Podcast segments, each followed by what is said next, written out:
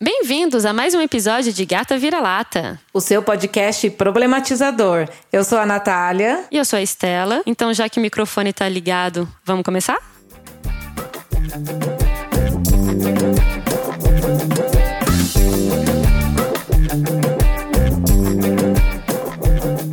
Olá, queridos viraratenhos, estamos aqui de volta, continuando na nossa saga de contos de fadas.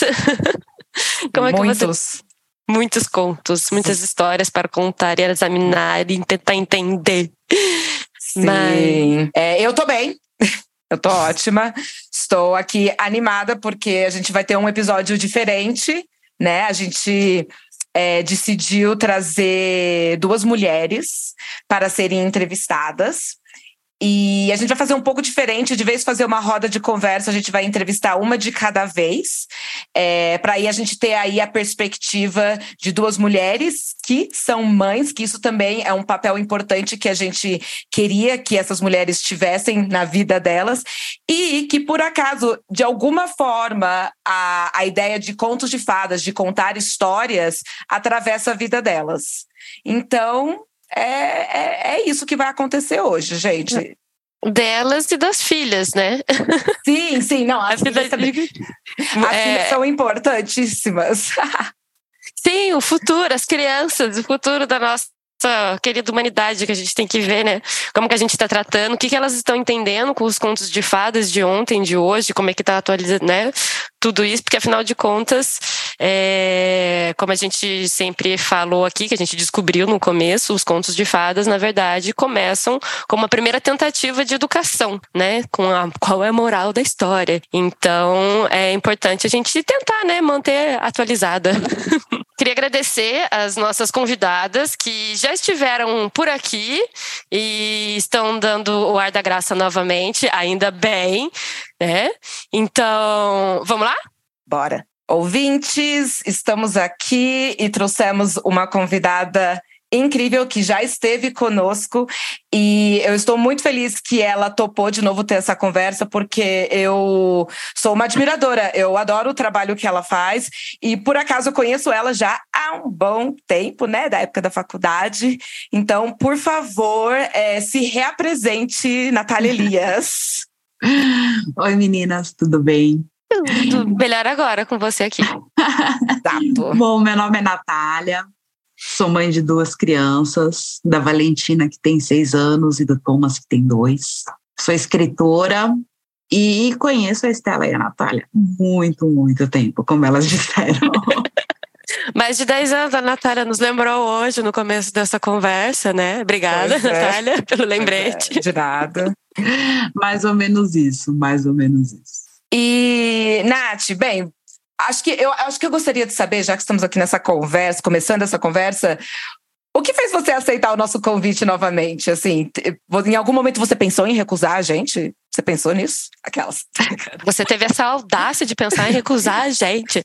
Gente, eu só queria, querer ouvir fazer só um, um pequeno parênteses aqui para apresentar um pouquinho melhor a, a Natália. É escritora fantástica uh, sobre maternidade e outros assuntos ligados à mulher e adultas e também livros para criança, né? O que eu acho muito legal, uh, um dos livros que eu mais uh, gosto é hum, A Tina Quer Saber. Então, essa visão também de se colocar na pele da filha, né? E tentar ver o mundo através uh, de um olhar de criança. Eu acho isso fantástico. Enfim, era só esse parênteses que eu queria fazer. Pronto. Não, meninas, não pensei em recusar vocês.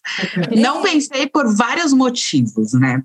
O primeiro motivo, porque como escritora, eu acho que os contos de fadas são importantíssimos.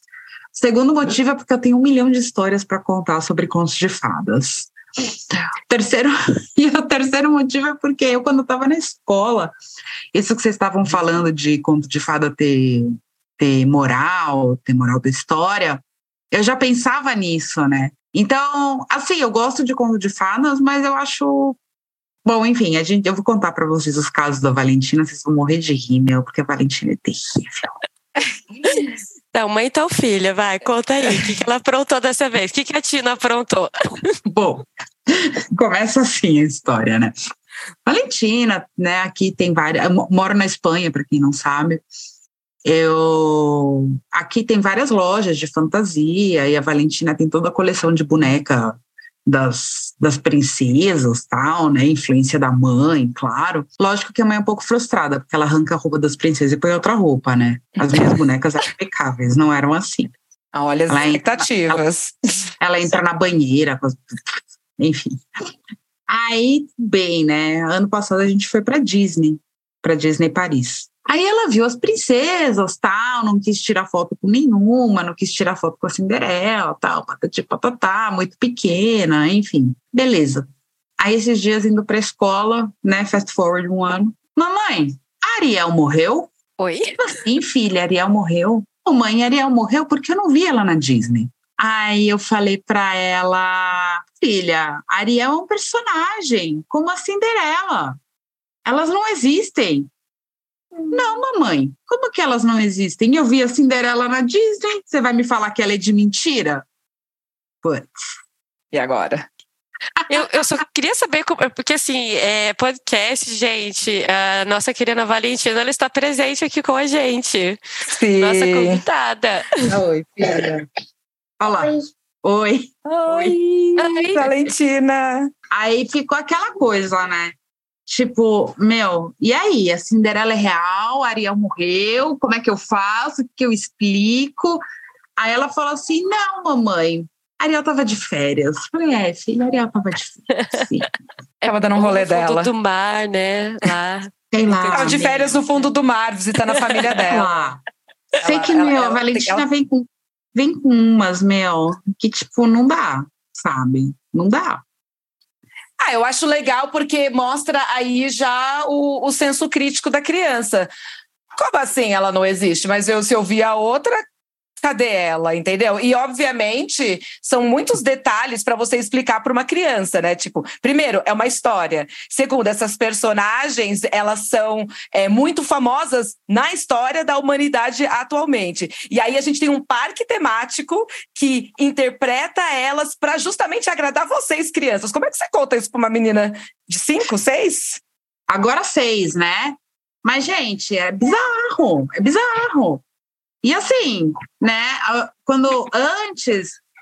Porque deixa eu contar uma coisa curiosa para vocês. Os meus livros infantis, eles surgem baseado nas histórias que eu conto para Valentina na hora de dormir. Ah, legal. Então, o Tina quer saber são perguntas que ela me fazia que você linka os meus livros, né? Então, por exemplo, no primeiro livro, no Maternidade com Valentia, eu conto que eu colocava a Valentina para dormir, que eu contava histórias e que na hora que ela vai dormir é a hora que ela mais fala, que ela mais pergunta. E aí, dentro dessas perguntas, é que nasce o Tina Quer Saber. Que é, mamãe, por que, que eu não tenho brinco? Mamãe, tem um monstro debaixo da minha cama, tal. E aí foi criando história e escrevi o livro, beleza. Passou esse momento de pergunta, eu começo a criar a história. Então, eu começo a criar a história da princesa, que que estava no reino da floresta, eu descrevo 740 mil animais para ver se ela dorme, e ela não dorme. Mas, enfim. Então, assim, os, meu, os meus livros infantis nascem do momento que eu estou contando para Valentina as histórias é, exatamente que eu crio. E depois, se a história, se, se vinga a história, ela vira livro. Entendeu? Uhum. Se a história não vinga, não vira livro.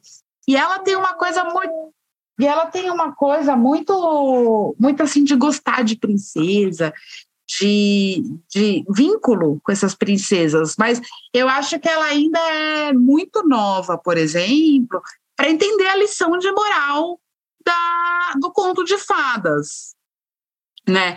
Mas ela gosta, assim, dessa coisa de princesa, de se vestir de princesa, de fingir que é princesa, gosta de brincar com a boneca da princesa, enfim. Você acha que tem muito a ver com, com a imagem, né? Porque eu acho que uma das coisas que eu mais gostava das princesas é literalmente as cores, os vestidos, né? Além da questão da, da ideia de beleza tal, mas tipo, de quão chamativo tudo era aquilo, a floresta, os personagens ao redor delas, né? Que são seus amiguinhos. Você acha que isso também atrai? Porque é o que você falou, ela tem seis. Para ela entender verdadeiramente a moral da história, levaria um, um mais um, um tanto aí tempo de, de, idade. Então, o que, que você acha que é, pega a atenção dela? É assim, dá para usar? Dá, dá para usar. Por exemplo, dá para usar a Branca de Neve falando que ela não deve aceitar coisas de estranhos. Por exemplo, como uhum. a maçã da Branca de Neve, dá para usar? Dá. Ela entenderia? Entende. Mas aí eu acho que também tira um pouco da mágica. Uhum. Sabe? Mas por outro lado, e aí tem o meu lado muito mãe crítica, eu não gosto de incentivar ela muito para história uhum. do conto de fadas. Porque eu acho muito, muito, muito errado, entre aspas, aquela coisa da princesa dormindo, o príncipe vai lá e beija. Não, meu! Vai ser que nem a Frozen, vai ser feliz como a Frozen, uhum. vai ser feliz como a Mérida, sabe? Não, eu acho, eu, dentro da minha perspectiva de mãe, eu acho lindo a ideia da princesa, eu acho linda a ideia do vestido, eu acho lindo a história do encanto. Mas eu acho muito errado a romantização do conto de fada para crianças da idade dela. Sim. Uhum. Eu queria, assim, uma pergunta que eu vi é, numa palestra falando sobre contos de fadas, onde justamente nessa questão da moral da história e da capacidade das crianças entenderem, né? E a experiência do que a mulher estava contando, é, inclusive a Lucilena Galvão, não sei se vocês conhecem, professora de filosofia da Nova Acópole, que eu sou fã, é, e uma coisa que ela observou em relação ao, ela contando as histórias para as filhas dela, que toda vez que não tinha algum objetivo nobre, bom e justo por trás, é, as filhas não se interessavam. Entendeu? Então, tipo, por exemplo, é, o rei chega e fala pro príncipe que é um rapazote. Vai lá e salva minha, a minha filha, a princesa das garras do, do dragão. E ele pega, sai e vai na hora buscar, entendeu? Ele não vai falar, mas espera lá, o que, que eu vou ganhar com isso? Se a gente realmente uhum. for né, ler uh, nos contos, o que, que eu vou ganhar? Qual que vai ser a minha recompensa? Entendeu? Então, o que ela falou da observação dela, que toda vez que não tinha de uma maneira é, até subconsciente essa questão da moral da história, de um algo bom e justo, não só nos contos de fadas, né, mas é, qualquer história para criança, as filhas delas não se interessavam. Você teve essa mesma observação uh, em relação à Valentina? Bom, mais a Valentina, porque eu acho que o Thomas ainda é meio pequeno é, o Thomas é muito isso, pequeno. né? Cara, na verdade, eu tenho todos os filmes das princesas. Tá? Só que quando eu leio para Valentino, a gente assiste o filme, eu tento não focar. Primeiro, né? Eu tento não focar na história do príncipe, porque eu, brin eu falo para ela que criança não namora, criança brinca. Começa uhum. por aí né? Sim. E aí eu acho que, apesar de ter uma moral da história e ela entender que tem uma moral da história, eu acho que ela ela tá na fase de ser cativada pelo brilho do vestido, pelo vestido que gira, pelo objeto que fala, como na Bela e a Fera, sabe? Ela tá ela ela tá presa na magia. Ela não tá presa na história, ela tá presa naquela magia, naquele naquela atmosfera, naquele ambiente que o conto de fadas exerce para ela, tá? Do mesmo jeito que ela vai prestar atenção no vestido, eu não posso falar que ela vai prestar atenção que ela não deve aceitar coisas de estranhos, porque isso pode ser ruim para ela.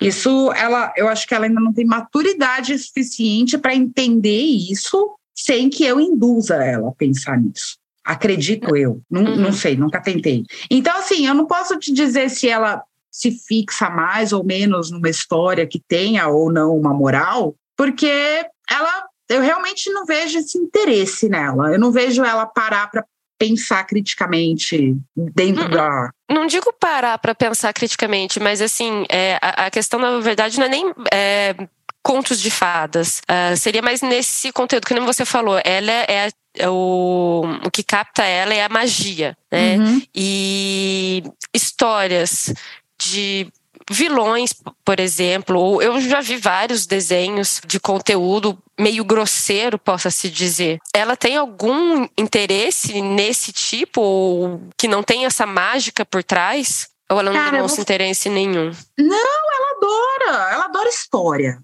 A Valentina adora história. Se você der um gibi da Mônica para ela, ela vai ler com o mesmo prazer que ela vai ler uma história de princesa. Uhum. Entendeu? E porque eu acho que está nesse imaginário da criança, está no momento dessa, dessa imaginação, de, de trabalhar essa imaginação. Tanto que toda vez que eu vou colocar ela para dormir, ela fala: Mamãe, me conta uma história. Né? E na noite seguinte, se ela dormiu na história que eu estava contando, ela lembra onde eu parei e ela pede para continuar a história. E a história pode ser a mais torpe do mundo. Uhum. É, e eu acho complicado a gente, de alguma forma, tentar generalizar sentimentos de crianças em relação ao que elas recebem do, do mundo externo, principalmente quando é algo que é para entretê-las, para ensiná-las algo, mas também para entretê-las, né? Que é muito diferente de um cenário de sala de aula. Apesar que existem métodos, por exemplo, que nem o Montessori, que tenta, né, é, trazer a, a educação por meio de coisas mais quenocéticas, tal, né? Mas eu fico pensando que para uma criança vai ter uma variação de sentimento e também vai depender muito do contexto dela. E aí eu, eu sou obrigada a entrar nisso, né? Na questão né, de, de gênero, raça e classe, né? Porque, por exemplo, é, eu perguntei para minha mãe no início da temporada o que, que ela achava de contos de fadas, né? qual era a opinião dela. E eu perguntei, na verdade, para várias pessoas, inclusive para você, né, Natália? E eu perguntei assim para as pessoas, porque eu queria saber, né, tipo, a conexão que elas tinham com isso, pensando até na infância delas. E a minha mãe, por exemplo, veio com um comentário mais tipo. Nunca tive tempo para contos de fadas, porque minha mãe começou a trabalhar com 11 anos de idade. Nunca parei para pensar nisso. Só fui ter contato com contos de fadas quando a minha, quando vocês nasceram. E aí era na moda, tinha desenho e eu, e eu fui criada à base de contos de fadas. Por isso que eu tenho muitas opiniões sobre contos de fadas. Eu assisti, você falou, né? Tenho todos os, todas as princesas da Disney. Eu tive provavelmente todas é, perfeitamente até a. Eu acho que um dos últimos que eu que a minha mãe e meu pai compraram, acho que foi Corcunda de Notre Dame, ou a, a Pocahontas que é um dos últimos ali no, nos anos 90, e depois, apesar de eu ter gostado muito de Frozen, é, não, for, não é a minha geração, né? A minha geração é, é. Eu pego aquela parte dos anos 40 até o final dos anos 2000 de, de desenho de Disney, né? Que, das clássicas até né, as modernas ali. Então, eu fico pensando muito nisso, né? A criança é, vai depender de como que ela também tem esse contato com, com contos de fadas. O que eu queria até perguntar para você, Natália, porque você é contadora de histórias, né? O que, que é o, o contos de fadas para você? Se você, se alguém te vai falar, ai, Natália, o que, que é contos de fadas? Como é que você explicaria isso? Cara, eu acho que o que, que é conto de fadas? Não sei, eu posso te devolver a pergunta e falar para você, Rapunzel é conto de fadas? Uhum, uhum. Entendeu? Porque você fala em conto de fadas, você pensa em, sei lá, você pensa em Cinderela, que tem fada, você pensa em Bela Adormecida, que tem fada, e são todos Disney. Uhum. E aí você pensa, tá bom, mas Disney, beleza, vem Rapunzel, tá, tem bruxa, mas não é bruxa, é vilã, uhum. tem mágica mas não tem fada. E aí, é conto de fada? Tipo, que Sabe? nem a Chapeuzinho Vermelho também, que se distancia Exatamente. do. Exatamente, a Chapeuzinho Vermelho é conto de fada. Sim. Eu acho que é uma perspectiva muito particular. Assim, eu acho que hoje as pessoas veem contos de fadas. Por exemplo, as pessoas falam de contos de fadas. Para mim, eu vejo em duas categorias. Eu vejo Irmãos Grimm uhum. e eu vejo Disney. Mas hoje, dentro da minha perspectiva como adulta. Uhum. Então eu vejo aquele mundo mágico que você vai na Disney, né? Ver aquelas fadas, as, as princesas e tudo mais. Mas eu também lembro de ler as histórias dos irmãos Grimm. Eu lembro de ler as histórias originais, porque meus pais me, me deram essa oportunidade. Então eu sou completamente cética com relação. Eu acho que contos de fada eu acho que existem para mostrar para as meninas que é algum bom exemplo. Sabe, por exemplo, a Bela gostar de ler. Isso é bacana. A Rapunzel ser, ser lutadora, não lutadora, mas tipo batalhadora, que briga, sonhadora, etc e tal. Isso eu acho legal, sabe? Mas, por outro lado, eu acho o conceito de conto de fado uma coisa tão. Eu acho que tem tanta coisa a mais que a criança pode aprender e que ela precisa agregar hoje em dia. Uhum. Sabe? Eu acho que tem coisa muito mais importante do que do que você contar a história de uma princesa e realmente de novo vou falar porque me incomoda muito a história de uma princesa que tem que se apaixonar por um príncipe. Uhum. Isso me incomoda profundamente, porque você põe na cabeça da criança que para ela ser uma princesa ela tem que ter um príncipe. E isso não é verdade. E as imagens são muito fortes, né? Eu fico pensando que. Eu lembro que eu falei nos primeiros episódios que eu, eu, eu, era tão viciada em assistir Disney, as histórias, eu já conhecia as histórias, que eu queria que chegasse naquele final feliz, entendeu? Tipo, eu já estava esperando aquele final feliz. Tanto que, por muito tempo, assistindo até filmes, né? Sei lá, no meu início da minha vida adulta, eu estava esperando o final feliz, eu estava esperando o, o, o, casal ficar junto. E automaticamente eu estava esperando isso para mim também, de achar o meu príncipe, entendeu? Então, não é que isso é forçado nelas, mas de certa forma as imagens estão ali. Elas vão entender muito mais as imagens do que, por exemplo, os diálogos, né? Exatamente. Por exemplo, você vê a graça. Por, por que, que tem a graça no filme da Disney? Porque tem a música, tem os bichinhos, e você decora a música, sabe? Você faz todo aquele, sabe? Toda aquela parte bacana. Sim, eu adoro. Adoro. O musical, para mim, é a melhor parte sabe? Mas eu penso por outro lado a Mulan. A Mulan não tinha necessidade de se apaixonar. Ela é uma guerreira, sabe? Não, não tem necessidade de mostrar isso. Então, eu acho que, por um lado, os contos de fadas, com exceção da Frozen, talvez, mostra uma, uma fragilidade feminina desnecessária. E eu, como mãe, não quero passar isso para minha filha, que ela precisa de um príncipe para ter um final feliz. Uhum. Eu, eu, vou dar um exemplo para vocês, não sei se, se eu posso, mas eu estou criando uma história que eu estava contando para Valentina, né? E a história, né, é uma história simples e o final da história é o menino precisa receber alguma coisa, né? Aí o que eu pensei, é um, é um conto de fadas, por assim dizer, mas aí eu pensei, ah, vou fazer o menino receber um coração de uma menina. Tá, mas por que tem que ser o coração de uma menina? E aí já começa todas aquelas dúvidas na minha cabeça. Então, eu cheguei à conclusão que eu vou montar essa história sem diálogo e só com desenhos. Porque daí, quem estiver lendo vai interpretar da forma que achar que deve. Que ele vai receber o amor, que o final é o símbolo, o amor, que ele vai receber o amor da pessoa que ele interpretar. Pode ser de um menino, de uma menina, de uma mãe, de uma tia, de uma avó, de um amigo, pode ser de qualquer um. Mas tem que pensar nisso. Precisa pensar nisso sabe? Eu acho muito importante. Nath, tem uma coisa aqui que tá matutando aqui na minha cabeça que eu, eu, eu, acho, eu acho lindo e maravilhoso que você já chega e fala: eu não quero essa moral dessa história para minha filha de que ela precisa de um príncipe e de um beijo para ela encontrar a tal felicidade. Isso para mim, né, feminista, é bem, bem acirrada. Tipo, eu, eu, eu realmente vejo isso como uma grande problemática. Apesar de nos episódios que a gente conversou, eu e a Estela, né, a Estela falar da, da jornada jornada, né? Do simbolismo humana, por trás. O simbolismo é tudo muito lindo, só que a verdade é que a gente está lidando com crianças, né? E crianças não veem simbolismo, criança vê imagens, né? Elas podem até ter algum, alguma coisa simbólica vindo ali por detrás, mas é muito subjetivo. Mas eu gostaria que, assim, como você é escritora, né? E você realmente né, para para pensar as coisas que você está escrevendo, e você escreve muitas coisas, se você pensa, por exemplo, né, nessa construção do que tem hoje como como contos de fadas e o contos de fadas do passado, porque é, em algum momento eu, eu, eu senti que você, de alguma forma, falou: ai, gente, eu nem sei se contos de fadas é tudo isso. Eu nem sei se isso. Se, se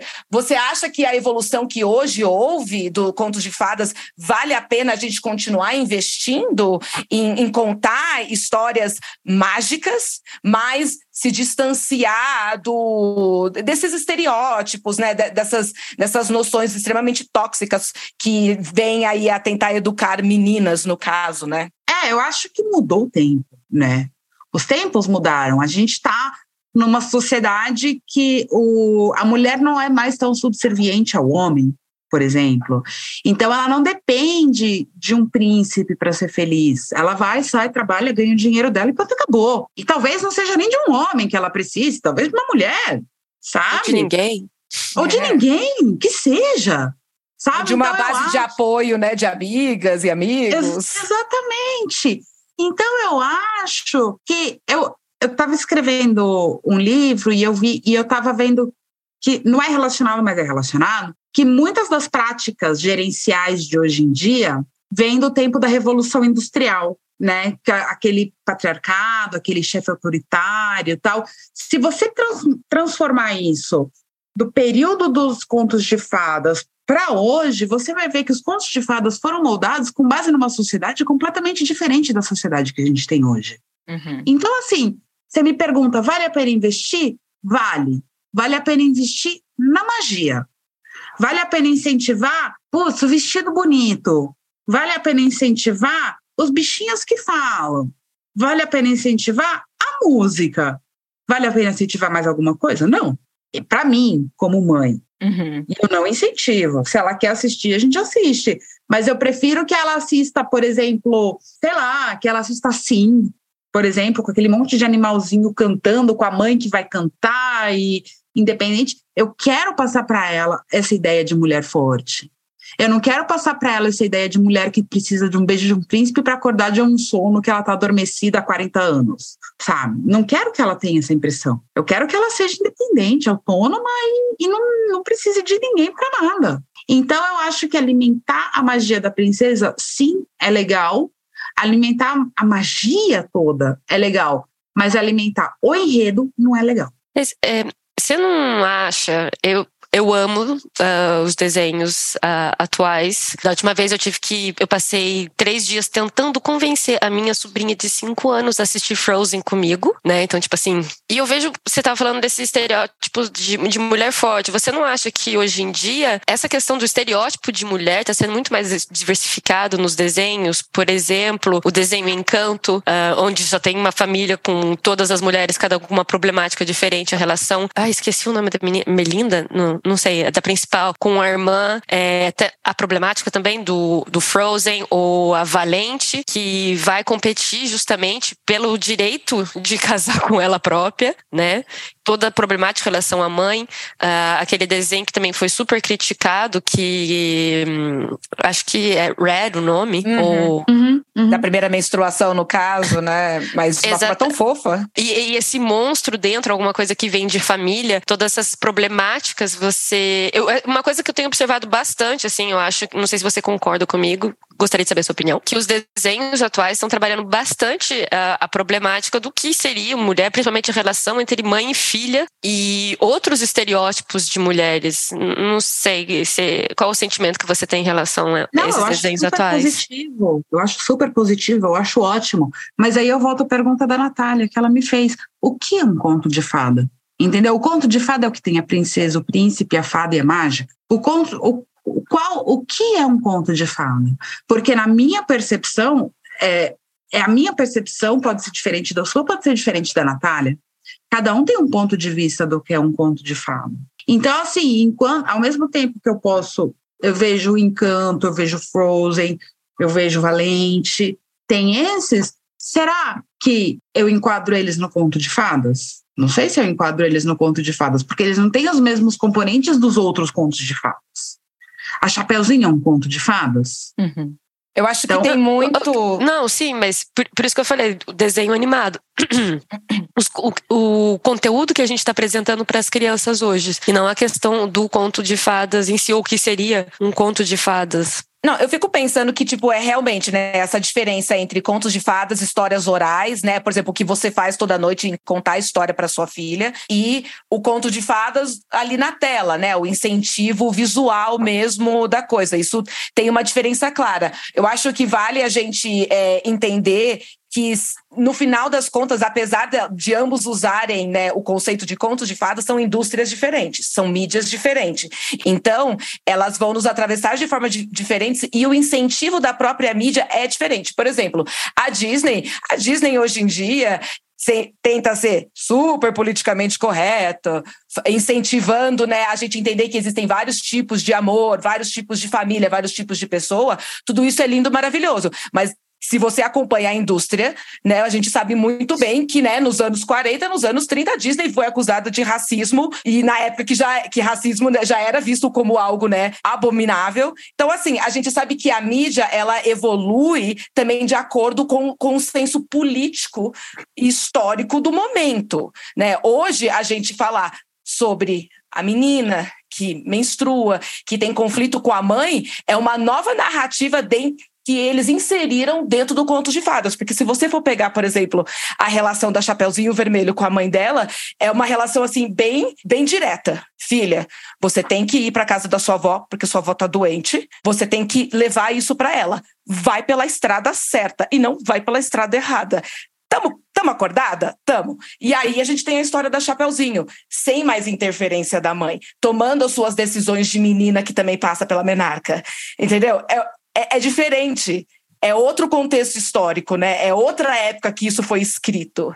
Então, por exemplo, a história do Red é, um, é, uma, é uma, uma nova narrativa de contos de fadas para nossa era. Para essa era agora. E a Disney falou: bem, vou comprar. Porque no final das contas, Disney é lindo, maravilhoso, mas sabe muito bem, né, qual que é o objetivo real de uma indústria, né, né, de, pode-se dizer que a Disney é, é a própria indústria quase, né? Enfim, eu fico pensando muito nisso. Não, eu queria, eu queria só falar, por exemplo, tá, beleza, a Disney tá criando todas, todos esses filmes, bacana, vai assistir a parada da Disney lá no parque, vê quantas dessas princesas modernas aparecem lá. Sim, sim.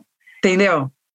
Esse é o ponto. O ponto é, eu não vi a Mérida. Eu vi bastante. Eu, eu vi, vi a Mérida. Eu tive na Disney, foi em setembro do ano passado. Eu acho que também não é para contabilizar isso, mas, por exemplo, a, a, Disney melhorou, tá? Melhorou. De todas as princesas, quantas princesas, né, racializadas nós temos?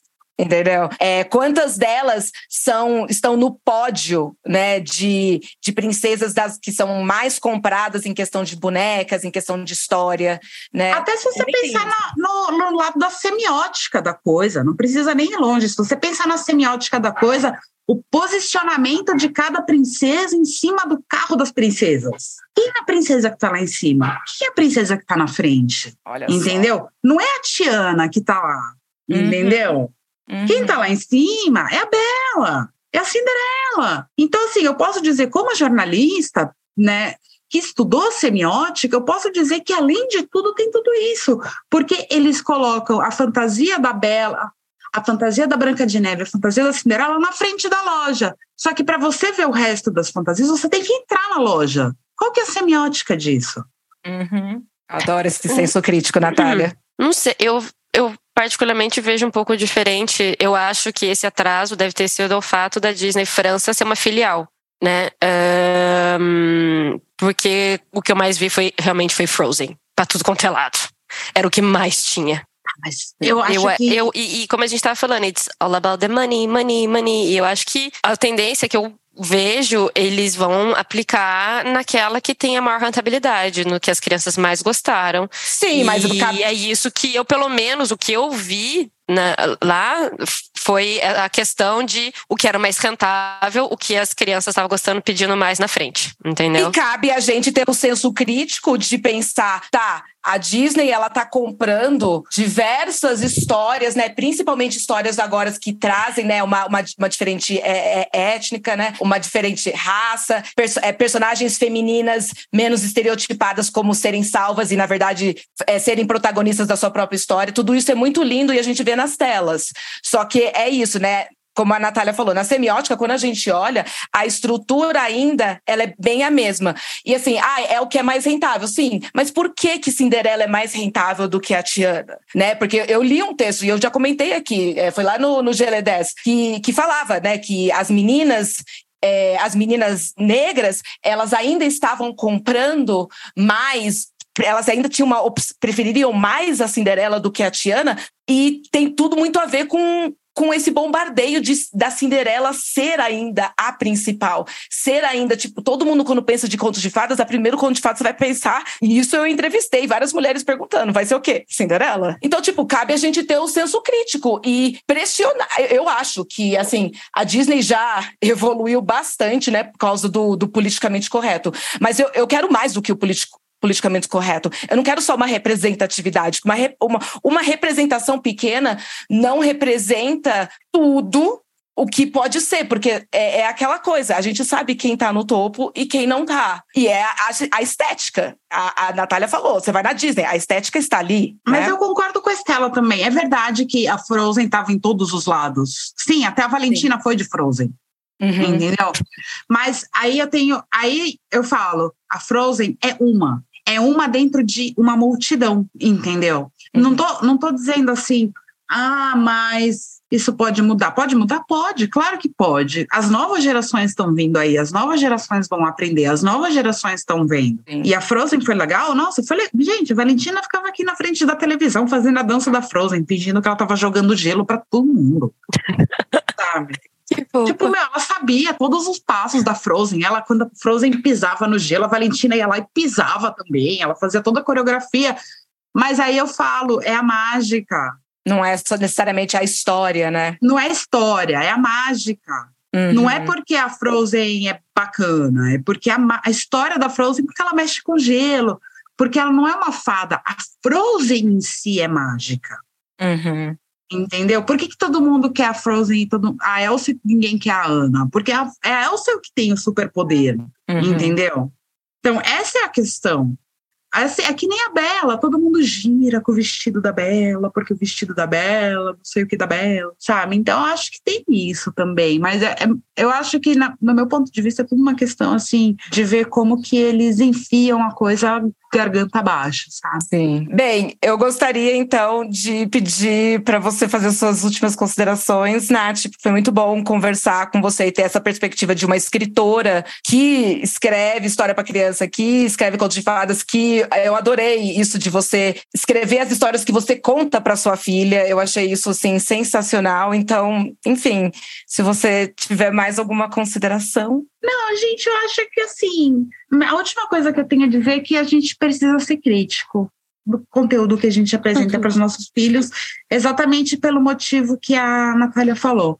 Você mostra para uma criança um filme em que o final feliz é o príncipe aparecendo e beijando e resgatando a princesa, sabe? Qual que é o impacto? É pensar qual que é o impacto que isso vai ter é, no futuro da sua filha, qual que é o impacto que ela vai ver então, eu sugiro, estou falando para não apresentar contos de fadas? Não, não estou falando para apresentar contos de fadas, mas também diversificar, apresentar outras coisas que não sejam somente contos de fadas, para mostrar que, de fato, existe uma grande variedade aí. E isso. Obrigada, Natália. Obrigada mesmo.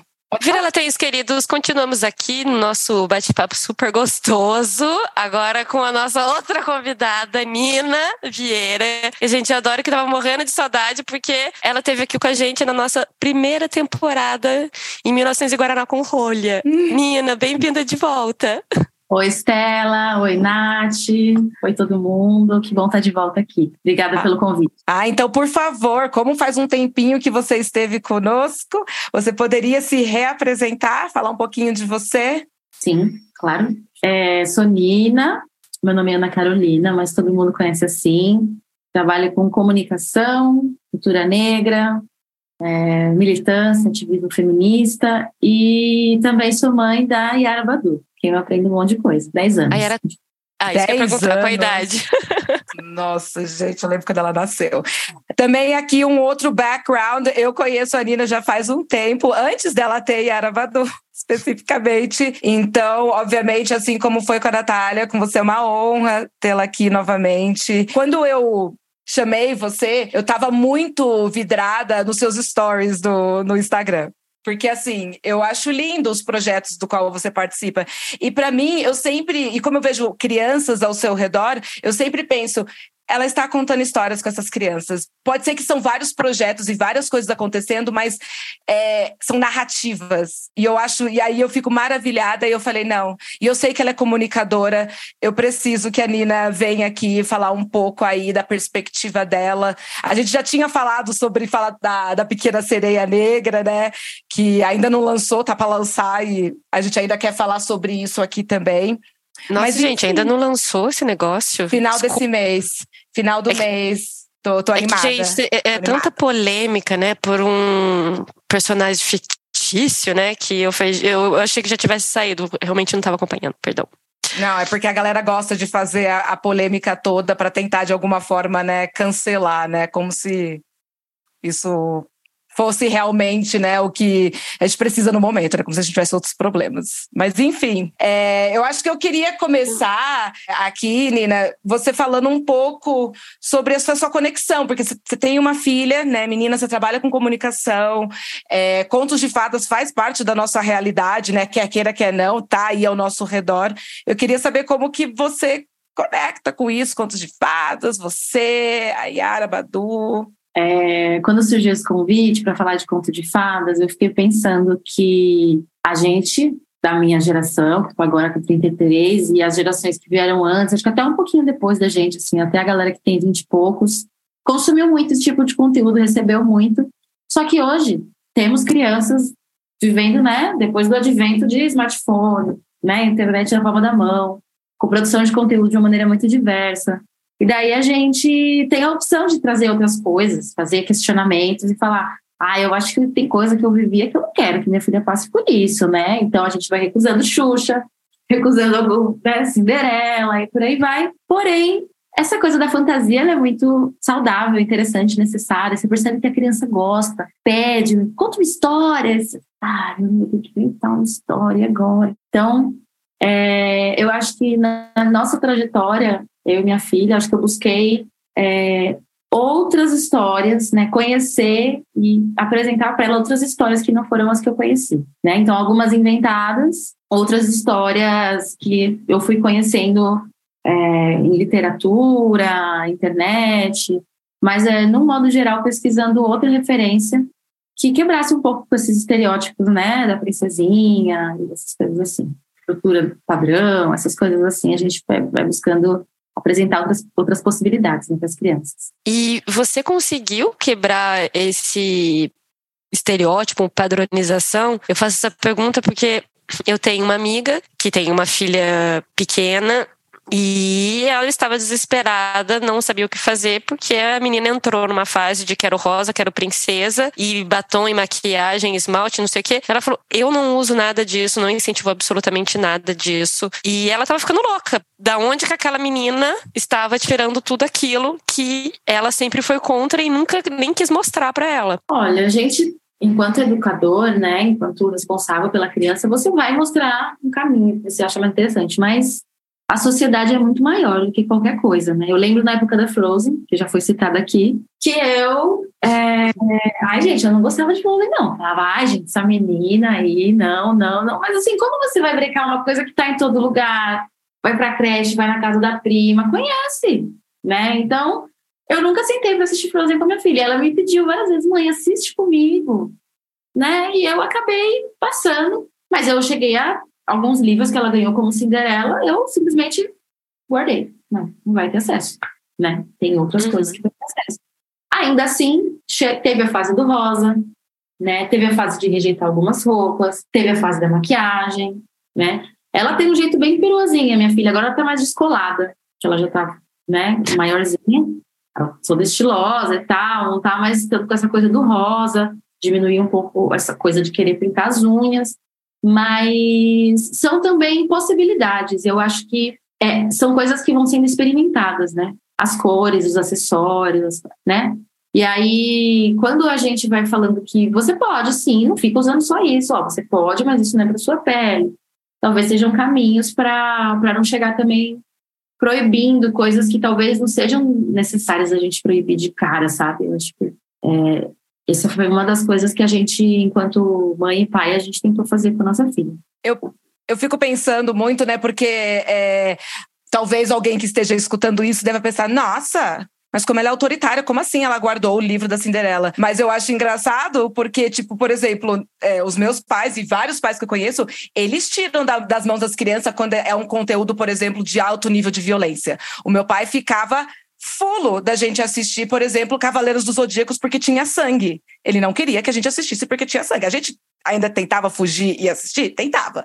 Mas assim, a ideia dele era: eu não queria que vocês tivessem contato com essa violência e ainda por, por um desenho, entendeu? Na cabeça dele, isso não era legal. E ninguém jamais iria condenar o meu pai por ter falado: não assista desenhos violentos. Mas vai uma mãe que escolhe falar: olha, a minha filha não vai ter contato com Cinderela. Pronto, acabou. Quando ela for adulta e ela quiser, ela pode. Com certeza. E, e se a criança questionar, você pode conversar com ela. Se ela insistir, você pode conversar com ela. Não é como se você não, não abrisse um espaço para ela expressar quero, não quero. Né? Eu acho, nossa, eu fiquei pensando muito nisso, né? nessa sua fala de olha, peguei aqui e guardei. Não é o momento. Achei bem interessante. Eu só dificultei o acesso, eu não proibi que ela lesse o livro. Uhum. Entendeu? Se ela encontrasse o livro e quisesse ler, eu nem ia falar, ah, não pode, sabe? Eu só deixei ali, na cara, sabe? Porque, inclusive, não é uma coisa que, que eu vou proibir que ela tenha acesso, assim como açúcar, né? Você vai evitar, você vai fazer uma redução de danos, sabe? Bom, ela vai ter contato com açúcar pra caramba. Então, quanto eu puder evitar, né, retardar esse, esse contato e a quantidade de açúcar que criança consumir, melhor com esse tipo de conteúdo é a mesma coisa. Agora, sim, é, eu queria saber da, das histórias que você escolheu trazer para ela, né? Dos contos de fadas que você escolheu trazer para elas e é, o que é dessa fantasia, dessa magia que você acha que beneficia né, na, na formação até de uma criança? Então, falando de Cinderela, por exemplo, é, quando ela tinha. Ah, não lembro agora a idade. Quando tinha uns seis anos é, ela fazia parte de um grupo. Ah, ela quis fazer balé, por exemplo. E eu pensando, gente, balé não, ai meu Deus do céu, balé. Então foi uma coisa que eu fui segurando até que eu conheci uma escola de balé. Aí eu delei balé, esse grupo existe até hoje. Até hoje, quatro anos depois. É, foi um grupo que estava se formando quando a gente é, conheceu e que ela é uma escola para crianças negras. É uma escola de balé onde as meninas usam sapatilhas no tom da sua pele, né? Não tá todo mundo de rosinha, então tem tons de pele, tons de marrom, penteados lindos e maravilhosos, né? Com, com cabelo crespo lá para cima e tudo. Então são referências que eu fiquei inclusive encantada quando eu conheci, né? Quando eu estava dentro dessa escola, falei, caramba, que legal. E aí dentro dessa escola, que foi uma sorte, né? Porque minha filha queria muito fazer balé, apareceu essa escola e finalmente consegui colocar ela para fazer atividade sem ficar ali me, me, me, criticando, me culpando, porque nasce uma mãe, nasce, nasce a culpa eterna. É, ela participou de um processo de educação menstrual. Então, todas as garotas, né, fizeram parte de um curso que eram feito de oito contações de história, oito histórias, cada uma um encontro. E aí a educadora, que era da área das artes cênicas, ela contava as histórias, fazia ali todo um processo lúdico super bacana e as histórias são transformadas, né? Então a Cinderela que foi contada não é aquela Cinderela que eu conheci quando era criança. É uma Cinderela feminista, tem um outro. A Cinderela, a Cinderela é do sapatinho, não é? Isso. Então, isso. e aí ela no fim da história ela tem uma, olha eu já contando a história. Ela tem uma empresa de calçados e ela faz calçados para as irmãs dela. Tipo, as histórias são muito incríveis e todas as princesas são protagonistas das suas histórias né? Estão ali num processo de auxiliar a mana, né? De ir para a universidade. Não é aquela coisa que era uma princesinha, né? Muito castrada, né? Do que a gente conheceu. Então, foi, eu fiquei encantada. Eu queria fazer de novo, né? Eu assistia, ela ficava assistindo online, que era na época da pandemia. Eu ficava ali do lado, acompanhava demais e queria fazer de novo, porque foi muito, muito, muito lindo, muito bem feito. É o Meninas Livres Educação Menstrual. Então, foram histórias que minha filha adorou, que eu, enquanto adulta e criança interior, adorei. E, e vejo que até hoje, até hoje, mesmo tendo já crescido tanto, a, a Badu gosta muito de histórias de fantasia, que tem um dragão, que tem uma aventura, né? Então, essa fantasia toda, ela é ela é muito muito saudável, né, para a imaginação, para o processo de desenvolvimento. E aí não precisa necessariamente ter esse enredo romântico que a gente é, recebeu muito. Eu fiquei me perguntando agora se essa necessidade de magia, de aventura, não é só uma questão de criança, mas pertinente talvez ao ser humano, porque o gênero de filme que mais dá sucesso é justamente aventura. Né? Será que essa necessidade de aventura né, algo realmente programa, uma programação no DNA humano? E essa necessidade de magia, talvez traduzindo esperança, sei lá. A magia eu acho incrível, né? É, e, obviamente, quando você é criança. É, porque, de novo, né? É difícil você explicar para a criança, né? Por exemplo, a gente estava lá conversando com a Natália e ela falou que a filha dela questionou se alguma coisa tinha acontecido com a princesa Ariel, porque ela não tinha visto a princesa Ariel na Disney. E ela perguntou: Ariel morreu? Ou é, Ariel, tipo, o que, que aconteceu com a Ariel, né? Ai, talvez eu esteja contando a história errada, mas peraí. Mas. É, Não, ela criança... perguntou se a Ariel tinha morrido. Isso, ela perguntou se a Ariel tinha morrido.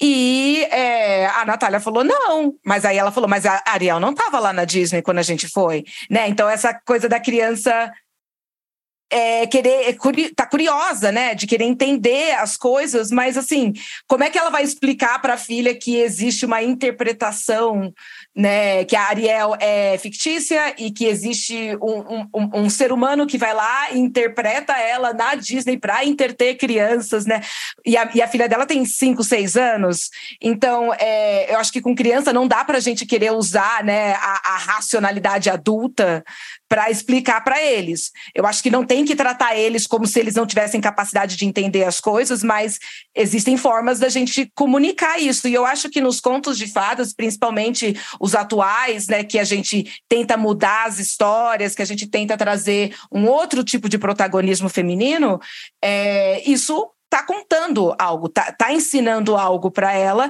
na, na onde ela consegue entender, né? Porque uma criança de 5, 6 anos ela a, a, capacidade dela de compreensão é muito diferente, por exemplo, né, do que da Yara Badu, que tem 10. Né? Hoje ela está no pré-adolescência, né, que eu imagino que é, é, outro momento da vida que você deve estar tá descobrindo muitas coisas novas sobre ser mãe de uma pré-adolescente, não é mesmo?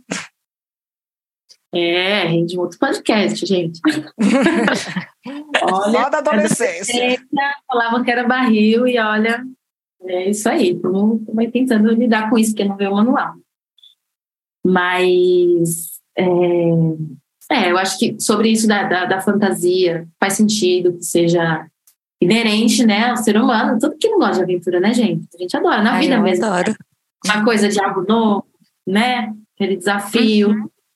É, mas a criança ela é mais livre, mais espontânea, né? E ela tem a capacidade de, de imaginar, né? Por isso que eu fico, bom, não sou da área da psicologia, da psicanálise, não manjo nada. Porém, imagino o quanto seja nocivo, né?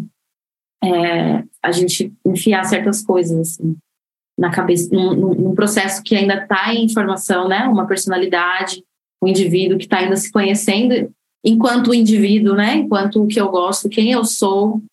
Entendendo é... o self, né? Aham. Uhum. Eu fiquei aí... pensando muito em autoestima nessas horas, porque é, eu acho que para qualquer menina, mulher, para qualquer ser humano, autoestima é algo que vai ser formado durante a nossa trajetória de vida. É, e eu não acho que é só físico, né? Eu acredito que o físico é o mais superficial que a gente pode pensar da autoestima, porque, para mim, é, autoestima é, uma, é, a questão de você ter a capacidade, saber que você tem a capacidade de resolver problemas básicos da sua vida. Né? E para uma menina de 10 anos, né, é, eu fico pensando, eu fui criada à base de Disney. Então, eu fui criada achando que cabelo liso, pele clara e se comportar que nem menininha, entre aspas, era o certo. E aí eu gostaria de hoje entrar na cabeça de uma criança que nem a, a Badu, que não foi criada com esse estereótipo, que a mãe conseguiu, a mãe e o pai conseguiram é, trazer tantas narrativas que a que esse estereótipo específico pode ter até cruzado o caminho dela, mas não é a base da, da ideia dela de autoestima. E eu fiquei pensando nisso. Eu queria se você pudesse falar, porque a autoestima é uma coisa que fala muito, principalmente em questão de, de crianças, é, crianças racializadas, né, meninas pretas, porque é uma questão muito importante é, a ser falado atualmente. Sim. É, tava, a gente estava aqui falando sobre Disney, e eu aqui pensando em não ter apenas o Disney como referência para conto de fadas, mas é difícil, né? É, é o que vem na, muito, né? No nossa, na nossa, é o mainstream, super indústria. Porém, é, pensando também o quanto foi positivo é, o boom da Moana, né? Porque, cara, você vê nas crianças negrinhas, indígenas e tal, o quanto o impacto positivo que causa assistir Moana, assistir Encanto com a. Como se chama, filha? Mirabel. Com a Mirabel. A Isso, obrigada. Amo, amo. Tem Mirabel. Tem a Dolores também. Tem a Luísa. Tem a Luísa, que é a irmã. Fortuna. Sim. Eu adorei Uhum. Encanto, preciso assistir de novo. Porque foi, foi, foi um encanto, literalmente. Também adorei. E foi. E aí é louco, né? Porque você vê que tem a ver com essa coisa da representatividade, da, da, da autoestima. E Moana não é interessante só porque você olha e se parece com a Moana, é porque a Moana vai lá e faz, né? Uhum. Vai lá e encara e tudo. E Os lembro próprios medos, né? né? E representa sua comunidade. Então, ela tem uma figura ali de importância e, enfim, né? Tem a figura do pai e a do semideus, que são muito presentes enquanto alguém que vai resolver as coisas. Porém, Uhum. Tem lá um super mérito, assim, de, de mérito positivo nessa, nessa vertente aí dessa história. Então, E é questão de alcance, né? Porque é o que você falou, a Disney não queria que fosse a maior referência, mas é o que tem maior alcance, né? É, então, assim, eu, por exemplo, eu acho importante a representatividade, é lógico, né? Ver a indústria evoluir dessa forma. Você pode ver o lado positivo, mas é aquilo, né? É um monopólio e é o que eles querem apresentar também dessas representatividades, né? Porque vale também pensar que é, tem a representatividade do desenho, mas e por detrás do desenho? Quem, quem é a galera que está fazendo tudo isso, né? Porque você é comunicador, você sabe muito bem que tem todo um grupo de pessoas. Isso também é importante, né? É trazer essas pessoas também. Quem está ganhando dinheiro, por exemplo, da Moama. É Mo, Mo, Moama, né? Moana. Moana, gente. Eu, eu, eu vou confessar aqui que eu não gostei, mas é só porque eu não gostei das músicas, mas não é por causa da personagem, eu gostei dela. Eu É. amei as músicas. É, mas é aquela coisa, né? Ela vem de uma, de, de uma, é, de uma cultura, acho que é da Nova Zelândia, né? De, Polinésia, eu acho. Polinésia, isso, é da Polinésia. Aí eu fico pensando, tá, e essa galera que foi representada na Disney recebeu os ônus disso?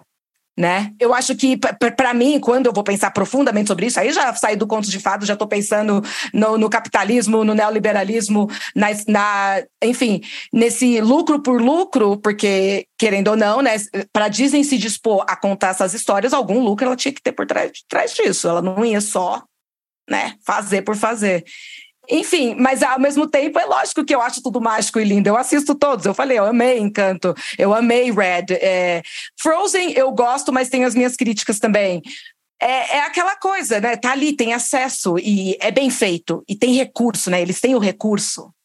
Aí é que tá, aí é mercado. Então, assim, existe um, um, uma faixa de mercado, existe um nicho consumidor que pode ser atendido se eu criar produtos para cabelo cacheado, para cabelo crespo, para cabelo crespo natural, que muitas vezes não é natural, mas tem que criar um monte de produto para formatar ele num caixa ali padrão, esperado, igual da foto do, do rótulo.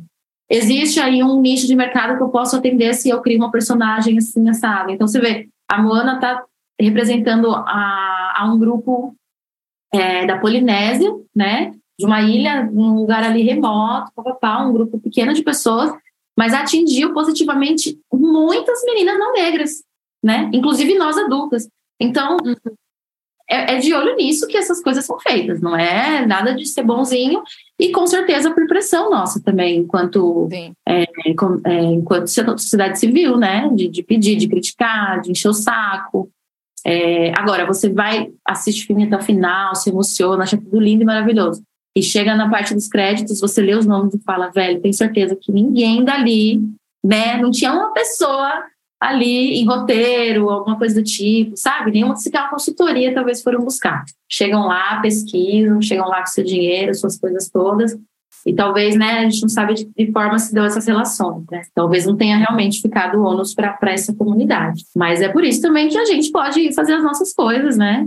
Tem um monte de contadora de história negra maravilhosa aí no YouTube, que as crianças amam e que, infelizmente, penam, né, para ter recursos para fazer o seu trabalho com a mínima qualidade necessária, mas a gente está aqui, né, fazendo podcast, fazendo história, fazendo. É... O melhor que a gente pode. o melhor que a gente pode. Eu adoro contar história, adoro. Nas atividades que eu faço com criança, eu envolvo contação de história é, sempre que possível, e apesar de ser muito tímida, cada vez vou ficando mais, né, mais elaborada ali no processo. E, e, acho que a gente tem que manter, sim, esse hábito, inclusive na oralidade, né? O hábito de você contar uma história que sai da sua boca, diferente de você botar o play ali, é, traz muita coisa, né? Traz muita coisa que nunca vai ser igual. Então, isso é muito rico. Eu adoro é, essa parte de contação de história da parte oral, que justamente é da onde que vem tudo, né? Que é a nossa foi a forma que o ser humano começou ali a comunicar essas histórias, essas narrativas, né? E trazer morais, trazer é, ensinamentos, né? E é aquela coisa, né? A gente para muito na, na Europa, mas, né, sabendo que o mundo não é Europa e que todas as, é, todos os continentes tiveram Homo sapiens em ser humanos e que criaram cultura e culturas né, da, da onde que sai o conto de fadas, se não da cultura, se não do território ali, do que acontece naquele território, né? Por isso que, por exemplo, histórias como a Chapeuzinho Vermelho, eles nem têm data de tão antigo que eles conseguem rastrear, né, aonde que vem, que não tem uma data específica ali, porque pode vir de vários lugares, né? São, é, eu, eu penso muito que eu não acho que todas as comunidades vão pensar de forma igual, mas eu acredito que na questão de, por exemplo, segurança, as comunidades elas tendem a pensar: você tem que se prevenir, você tem que é, seguir certas coordenadas e aí possa se criar histórias semelhantes, porque é uma moral que para seres humanos é importante. Você tem que estar seguro para não morrer, para não ser capturado, né? Para não, enfim, sofrer as consequências de um mundo super problemático. E a gente tem essas histórias que são criadas em diversas culturas, diversas nações, né? E etnias e, e raças. E eu acho que essa é a beleza do conto de fadas. Né? A gente estava perguntando para a Nath, né? O que é conto de fadas? E é isso, o que é conto de fadas? Contos de fadas é tudo que uma cultura pode manifestar de histórias que conta para suas crianças e para os seus adultos também, para os adolescentes, né? Enfim. Na cultura africana, em algumas a cultura africana, né? São tantas. Tem algumas é, alguns braços dessa raiz aí, lá em África, que, velho, se usa história para tudo, né? Então você vai fazer uma pergunta para o mais velho e a resposta vai ser uma história. Aí no final você fica, né? Tipo assim, mestre dos magos, e aí, né? qual que é a moral da história? Qual que é a resposta? Qual que é o conselho? Mas é, é isso. Para gerar reflexão, né? São de reflexão que levam adiante valores morais, né, hábitos ali, é, de coisas que são importantes passar para os outros, né? Então, quando você conta uma história, você passa aquilo para frente de, de, uma forma diferente de você simplesmente falar, ó, oh, faça isso, né? É, então, você dá sou, o exemplo. É, por exemplo, eu sou fã, eu adoro histórias griots. Mas... Eu, eu fico me perguntando aqui, será que, mais uma vez, não é do ser humano mesmo essa. Hum, perceber, entender coisas de além do que a gente acha que a gente entendeu. Um, esse simbolismo, o, porque, como a gente falou, desde o começo essas histórias eram contadas e a gente gosta de contar histórias, a gente gosta de escutar a história. E eu acho que se a gente vê, por exemplo, as redes sociais, nada mais é do que você contando uma história, né? Você está mostrando para as pessoas aquilo que você quer que as pessoas vejam, aquilo que você acha, aquilo que, aquilo que você quer projetar. E talvez Pelo menos eu prefiro acreditar, me faz sentir melhor como ser humano. que mesmo todos esses desenhos da Disney, não sei, eu não me pergunto uh, quem tá por trás. Uh, eu prefiro ficar na ignorância, vou ser sincera. Porque eles são todos sobre a questão da magia. E não sei, eu acho que uma história que não tem uma intenção é, por trás que seja algo bom, justo, um, não iria fazer sucesso. É, eu acho que é meio que é isso que está por trás das maiores histórias uh, de sucesso, acho que da, da nossa história. Não falando só sobre contos de fadas, tá? Mas assim, de uma maneira, eu acho que, que mais ampla, que a gente é capaz, mesmo como adulto, uh, de captar algumas coisas, alguns simbolismos um, que a nossa filosofia, a nossa razão não, não permite. Não sei.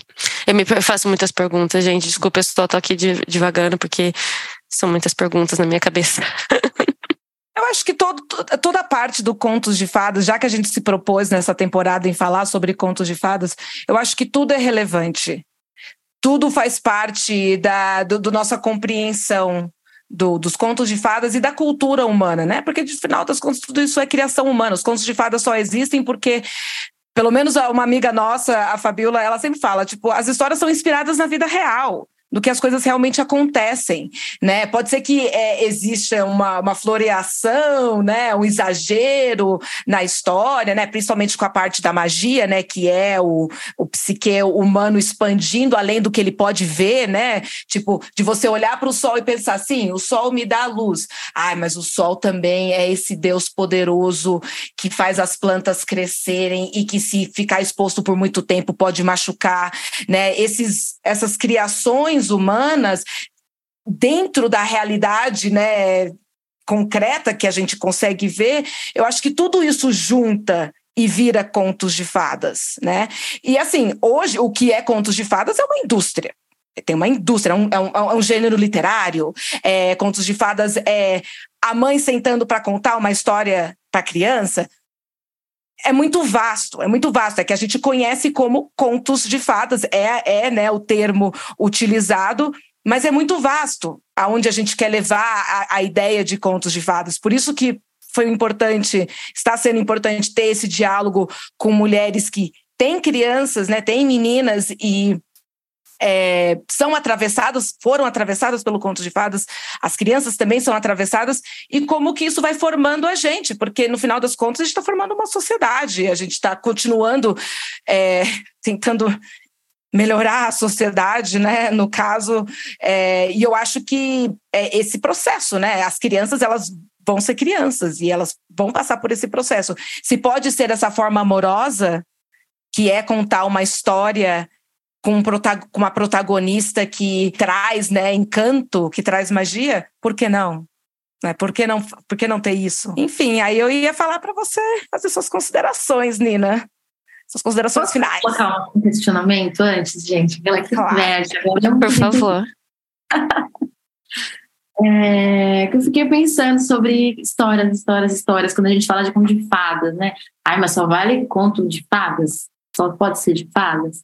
É, o tema desse, desse papo. E aí fiquei pensando muito como a gente fala de representatividade, né? Enfim, eu sei que também muita da contribuição que eu posso trazer aqui é pelo fato de trabalhar com cultura negra e educação. É, e aí eu fiquei pensando muito sobre a imagem do Pantera Negra, né? Também foi um sucesso incrível para todas as idades e tal, e meninas, meninas, meninos. Aí eu pergunto, né? É, também é conto de fadas, pensar essa história fantástica aí de Wakanda? Tecnicamente, sim. É porque entre meio assim da conversa eu olhei aqui no Google, só para ver o que, que o Google falava, né? Não que ele esteja sempre certo, como se ele não fosse manipulado por ninguém. Uh, mas é um, uma categoria literária que envolve eventos mágicos ou sobrenaturais. Então, tudo que tem qualquer elemento sobrenatural poderia ser colocado na categoria de contos de fadas. E a gente vai até falando de Marvel, inclusive. É, e vem, vem de HQ, mas o próprio autor ele se inspirou em algum lugar. Ele foi procurar essa história em algum lugar, né? Então, com certeza pode ser visto como um conto de fadas, né? Eu acho que talvez contos de fadas, eu, quando eu penso contos de fadas, eu penso umas fadas contando história. Tipo, era isso que eu tinha na minha cabeça, né? Fairy tale, contos de fada, tradução literal. Eu ficava pensando, ah, é essas fadas que contam essas histórias do mundo mágico, né? Desse mundo que para nós seres humanos não é tangível, mas que a gente pode imaginar. E agora a gente pode ver na TV com tecnologia digital, é, tá, num, tá um desenho no livro, né? Nossa, dá para expandir tanto. Eu, eu, eu, gosto disso e eu fico pensando que para criança isso deve ser tão legal, tão legal. E eu tenho algumas memórias de quando eu era criança e quão legal isso era, apesar de todas as problemáticas que isso veio gerar em mim, né?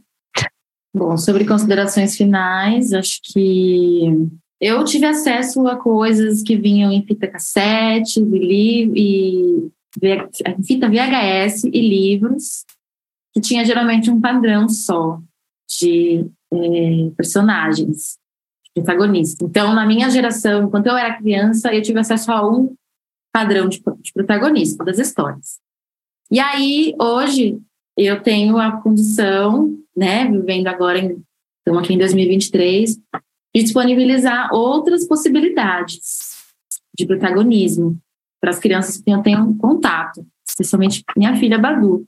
E que ela, quando for adulta e estiver passando histórias adiante, quando tiver essa geração que está agora, tiver adulta, é, aí a gente vai ver, né, alguma diferença. Porque hoje a gente conseguiu ampliar muito, né?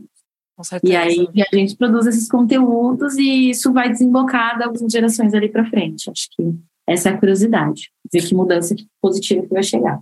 E eu gosto nesse micro que você faz. Eu adoro, porque às vezes a gente pensa numa coisa muito estrondosa, que nem Disney, mas eu, eu amo a ideia de pequenos coletivos, aonde, no meu caso, eu sempre puxo a perna para mulheres, mas, tipo, pessoas, no geral, se reúnem para trazer novas narrativas e escutar novas narrativas. Enfim, Ai, a pequena sereia. Ela tá mostrando um cartãozinho, um desenho aqui da pequena sereia pra gente.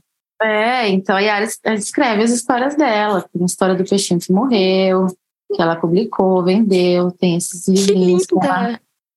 Nossa, que demais. Que demais. Bem, Nossa, fantástico. Muito, muito obrigada, Nina Estela. Obrigada, Nina. Foi mais uma vez incrível ter você aqui. É isso que eu tenho a falar. Obrigada. Por toda a sua contribuição, seu trabalho. É fantástico. Obrigada. Eu adoro. E até a próxima. E... Estar com vocês. Obrigada. Sim. E vira-latas, até a próxima. Beijos and goodbye.